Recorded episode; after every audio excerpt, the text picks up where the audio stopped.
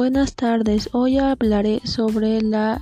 evaluación de mis actividades durante esta cuarentena o nueva modalidad.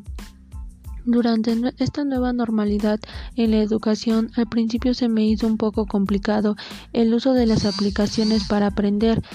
Después empezó a ser más complicado debido a que no es lo mismo que te expliquen por videollamada a que te expliquen presencialmente, pero esto fue un reto para tanto alumnos como para maestros. Lo que a veces resulta difícil es que hay situaciones en las que por cualquier circunstancia nos empezamos a atrasar con una cosa, pero aparte tenemos más tareas. Entonces empieza el signo de estrés y de, y de agotamiento psicológico en el estudio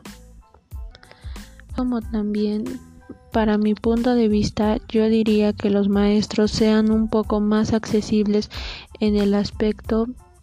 de las entregas de los trabajos, ya que a veces existen situaciones en que a veces influye mucho la familia y nos regañan porque estamos mucho tiempo en la computadora, celular o cualquier aparato electrónico en donde nos hayan dejado tarea y aparte nos dejan hacer labores de la casa o existen diferentes ocasiones en las que nos es imposible entregar algunos trabajos a tiempo.